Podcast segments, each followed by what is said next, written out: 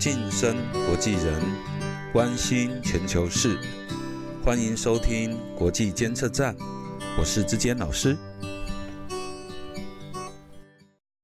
各位听众朋友，大家好，欢迎再次收听国际监测站，我是志坚老师。很高兴疫情比较减缓了，现在我们终于又可以邀请来宾到节目上来，好，我们可以一起录制他们喜欢的节目。今天呢，我很高兴邀请到我一位五六年前毕业的学生，跟我一起来这边来探讨一些问题，希望听众朋友们都会喜欢。那我先请他跟大家问候一下。哎，嗨，大家好，我是 Max。嗯，你今天有什么问题啊？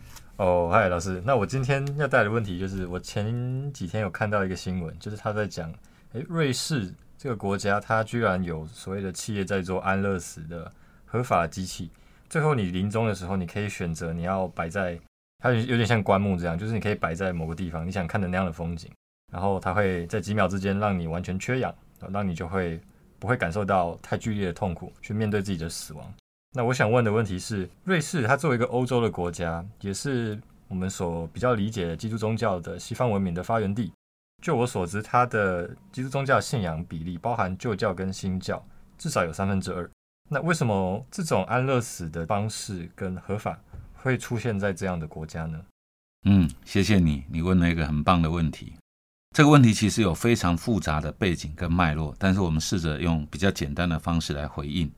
首先，我们可以看到整个所谓基督宗教文明的发展历程，人是依照上帝的肖像所造，这个所谓 the image of God，所以人有绝对的权利。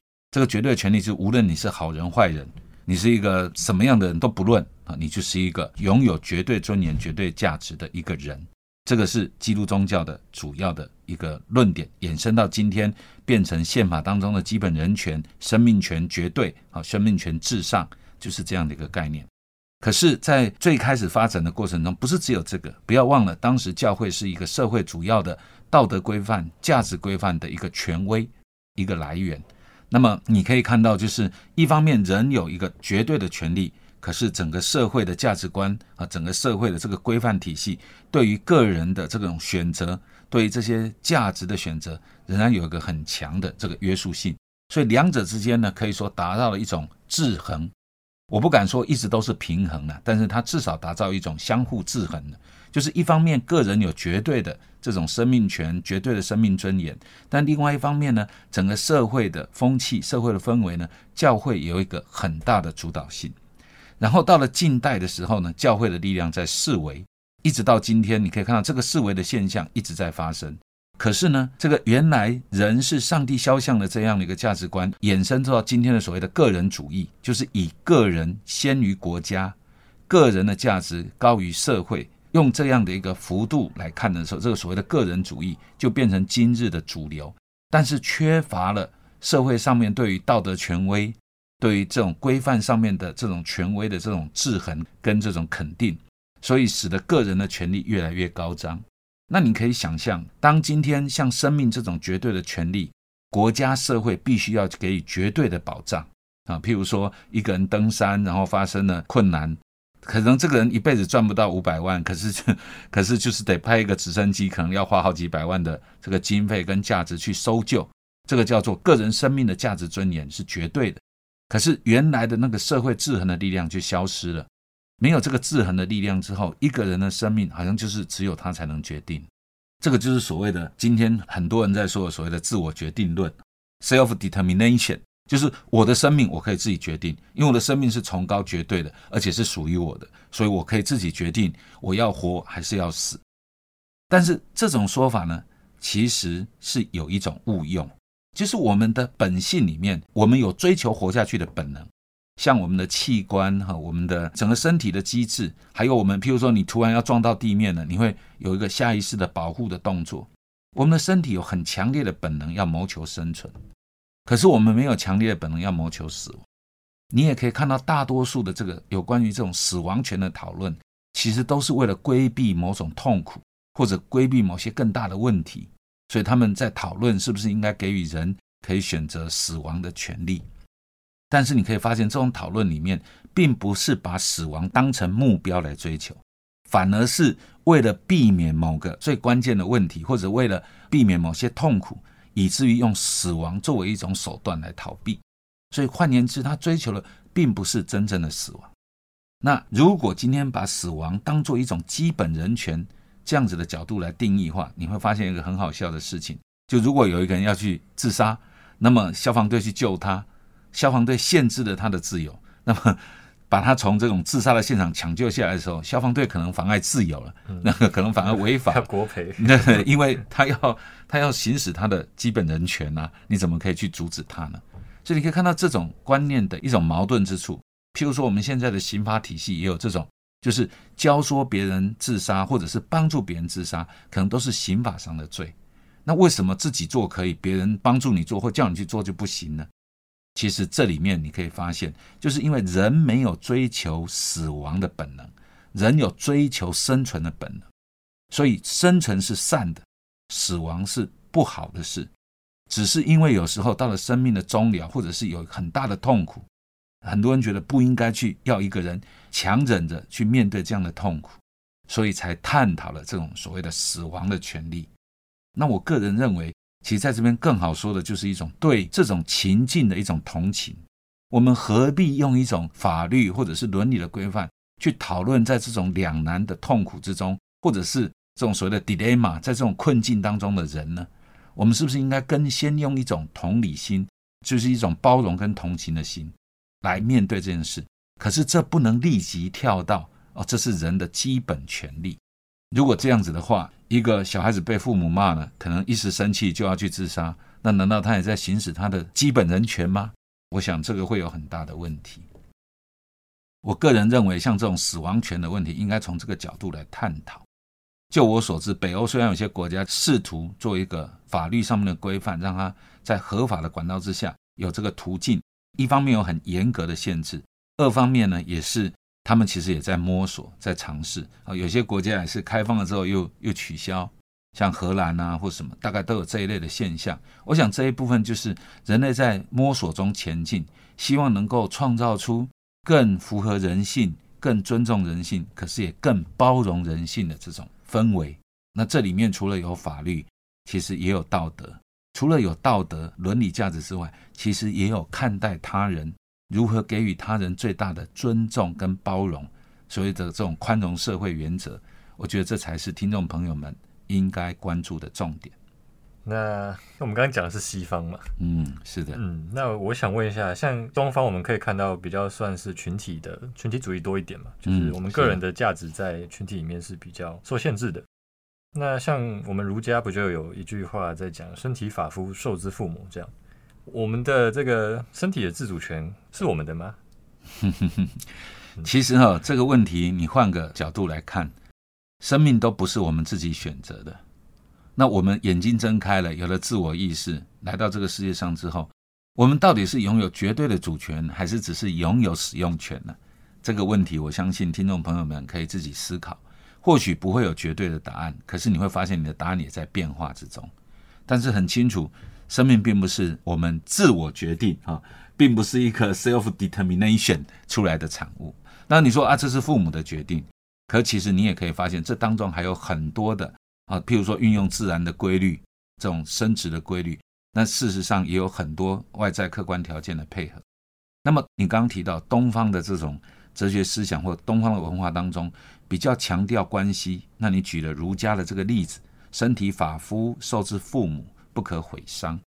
很多像譬如说在明朝那个宋明理学就非常强调这一句话，头发也不能剃啊，那这个 好像是很严重的事。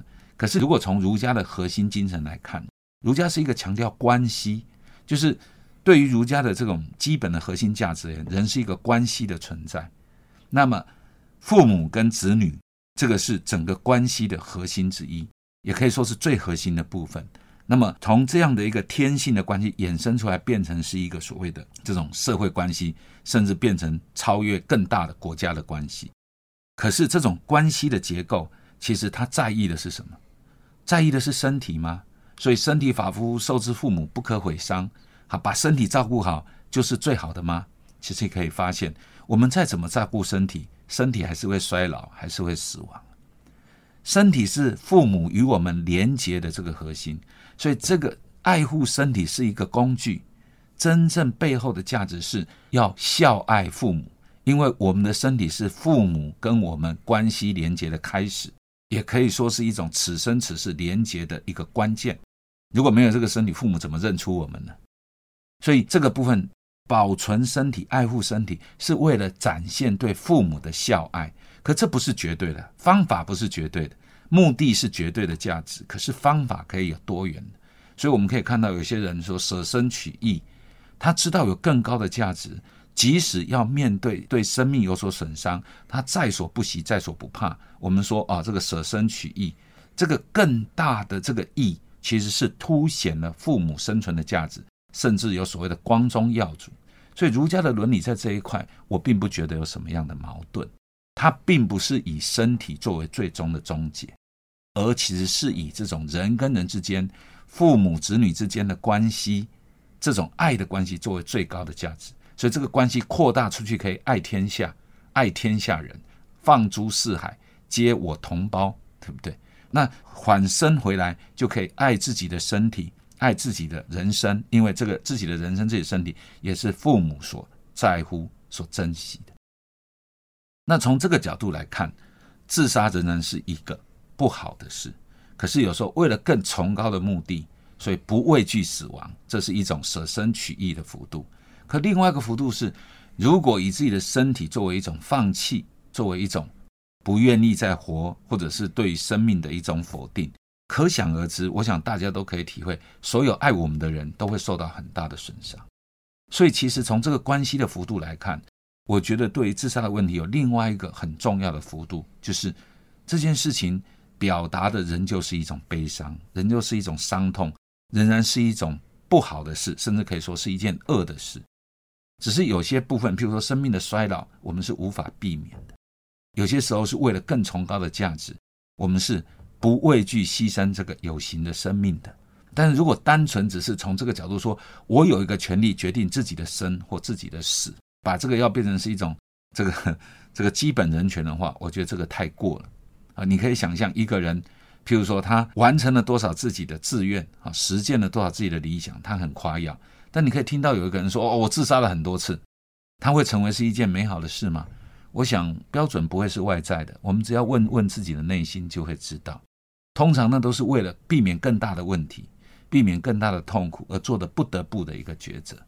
所以，我想这里面有一条刻在我们良心上的法律，就是所谓的 unwritten law 哈，就是没有写下来的法律，就是我们都有一个驱善避恶的这个本能。而这个驱善，这个善呢，生就是一种善，死就是一种恶。可是有时候。可能有更大的问题或更大的处境，我们对于选择这样的一个不好的方向而来逃避一些情况，或者是为了避免一些痛苦，我们报以宽容，我们不要随便加以批判，因为我们的人心都是肉做的，我们都知道人会软弱，人有不足，何必再随便伸出一只手指头去判断这样的事情？我们对这样的事情最先发出的不应该是同情吗？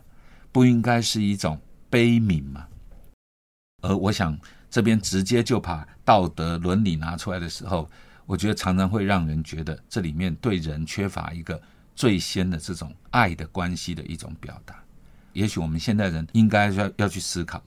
可是如果一下子就从罪恶否定或者是犯罪的角度跳到基本人权，我相信这个社会的整个的结构，还有我们良心上面，我相信也会有很大的冲突跟矛盾，应该也不是。一个正确的方向。我有点想问去 多元主义这部分，那没关系，我们就继续讲。如果不适合，可以啊，多元主义也很好。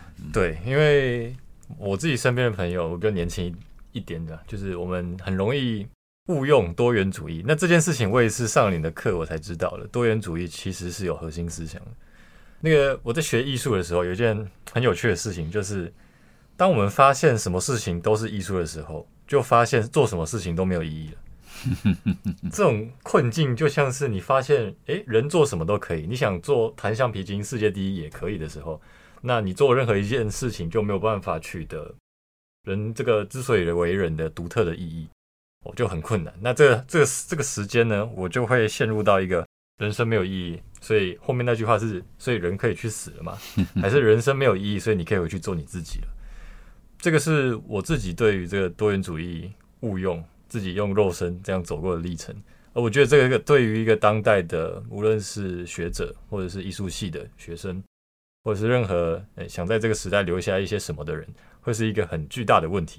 嗯嗯，我想你的问题确实是很关键，而且这个问题呢，可能要花很长的篇幅去谈。不过，如果我们简单的说，我觉得有几个幅度倒是可以跟听众朋友们分享。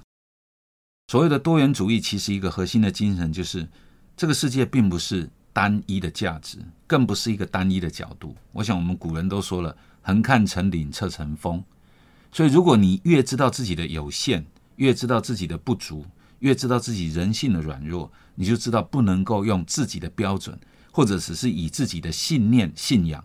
作为评判一切事物的唯一来源，因为那会有很多的暴力，也会有很多的不知天高地厚的结果。但是另外一个问题，其实你刚刚讲另外一个幅度啊，就是你刚刚用艺术就可以做最好的说明。譬如说，我自己对艺术没有什么研究，所以有时候看一些后现代的这些。艺术的展览的时候，你会觉得好像是一堆乱七八糟的东西。但是如果你经过人家的解释，你会看到它其实是有历史的脉络，它可能有所表达，只是我们不懂。今天如果是我随便乱画，然后我也说这是后现代，那个是这个叫乱来啊，这个就不叫做多元主义。一个事情它除了有外在的这种规范之外，还有内在的规律。从艺术的角度，规律就是美。大眼睛是美，难道小眼睛就不美吗？你会发现，我们人的五官各式各样都有它的美。有人叫什么樱桃眼，还是什么什么什么什么鼻呀，什么嘴唇的。但你会发现，有些人通通违反了。像我的眼睛也是小小的啊，眯眯眼，可是有时候我看也还挺好看的啊。你看到一个大眼睛，可是眼睛大到有时候你也觉得挺害怕的。我的意思就是说，美好像没有一个单一的标准。但如果今天有一个人跟你说，那天下根本没有美的标准，你一定会嗤之以鼻。你看每个不同国家的人，你看每个不同的啊，譬如说一个女性，她们都在化不同的妆，用不同的化妆品，有不同时代的标准。可是你有没有发现，她们画出来都很美？因为她们心里面有个美的标准，她们只是用不同的方法、不同的工具在表达。所以多元主义是一个途径。是一个探寻真相、探寻真理、探寻内在规律的一个途径的多元。但如果以为多元本身就是最终目的，根本没有绝对的，根本没有共通的标准，那你想一想，这个世界那么多不同的民族，那么多不同的时代，你有没有发现？哦，就拿女性的装扮来说好了，很紧的衣服、很宽的衣服都有美，为什么？因为我们心中有共同美的标准。不用假装，你问他们，他们自己都知道。即使他们在做一个最颠覆性的化妆，他们也知道怎么化才是美。因为我们心里面都有共同的标准呐，所以这件事其实不假外求。但是有些人常为了所谓有一种颠覆性，啊，他觉得要透过一种破坏性的这种建设，好像打破啊，打破别人的这种标准，然后来凸显凸显自己的一种特色。可是。这个不是说不行，因为有时候一种新的观点、新的方法，常是借由既有的窠臼的，看到既有窠臼的限度啊跟不足，然后加以打破。但是回过头来，如果以为这种所谓的混乱，或者是所谓的这个随便乱搞，就是所谓的这种多元主义，那这个其实是一个僭越，甚至是一种藐视，因为他没有对自己的内心诚实。嗯，这个我太有感受了，因为。其实后现代很容易就变成一群小屁孩，就是你要说文化大革命也可以，就是他反对的是纯粹为了反对而反对。可是这个反对到最后呢，他也会反对自己，因为他也要寻求自己的超越嘛，所以他就变成一直在反对自己，然后也没有去回应真实的一些人性的部分。是，嗯，所以以前有一句在老师成长过程中有一句很有名的广告词，叫做“只要我喜欢，有什么不可以”。但这一句广告词说出来的时候，很多人反对，说：“好，你喜欢，通通都可以吗？”可是我的问题不在于这里。我觉得这句话真正的核心的问题出在哪里？出在于你真的喜欢吗？真不真诚？如果你真诚的对待自己，你会找到真正的喜欢。而真正的喜欢，差异并没有那么多，并没有那么大。啊，我读过一本书，里面说到，这个我们在追寻人生，在追寻一些价值、一些美感或者一些终极的目标的时候。常常就像从不同的地方挖井，啊，你可以从东边挖，你可以从西边挖，你可以从北边挖，你可以从南边挖，但只要你挖的够深，你会找到共同的泉源嗯啊，你会找到共同的这种 fountain 啊，那个源源不绝的活水源泉。所以，只要我喜欢，有什么不可以？这一句话的真正问题，不是好像一种独断的自由。这一句话真正的问题是你有没有找到你自己内心真正喜欢的根源，还是你其实嘴巴说我喜欢，其实是被外在的这个物欲世界，被这些五光十色，就是所谓五音令人耳聋，对不对？五色令人目盲，那根本不是你喜欢，是人家叫你喜欢的，为了赚你的钱，是人家叫你喜欢的，为了让你消费，为了刺激你的欲望。所以各位听众朋友们，如果从多元主义这个角度，我觉得这个是这个时代很容易误解的东西。啊，我们在这边时间很短，我就不轻易再说其他的问题。可是我真的期待我们的听众朋友能够多花一些时间与自己相处，我们可以从内心里的世界里面找到我们行为处事，在这个这么多种不同价值观，在这么形形色色的这个现代世界中，能够找到你自己的方向。能够找到你自己的 anchor，就是你的锚定之处。我相信你可以做一个只要你喜欢，你就可以自由的去做的人，因为这个自由才是我们最美好的、最宝贵的滋味跟礼物，不是吗？是，这我最近也是很有感受。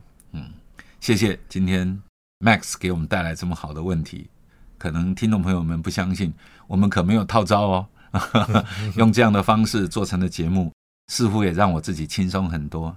如果你喜欢今天这样的节目形式的话，希望你也可以给我们一些回馈。然后呢，志坚老师也想邀请各位听众朋友们，如果你有什么问题，或许也可以来报报名，我们一起录一集节目，或许我们可以分享给更多听众朋友们。今天我们就谢谢 Max 来到我们的节目当中，希望有机会你还可以再带来你自己好奇的题目，好吗？好，好，那我们跟大家说再见了。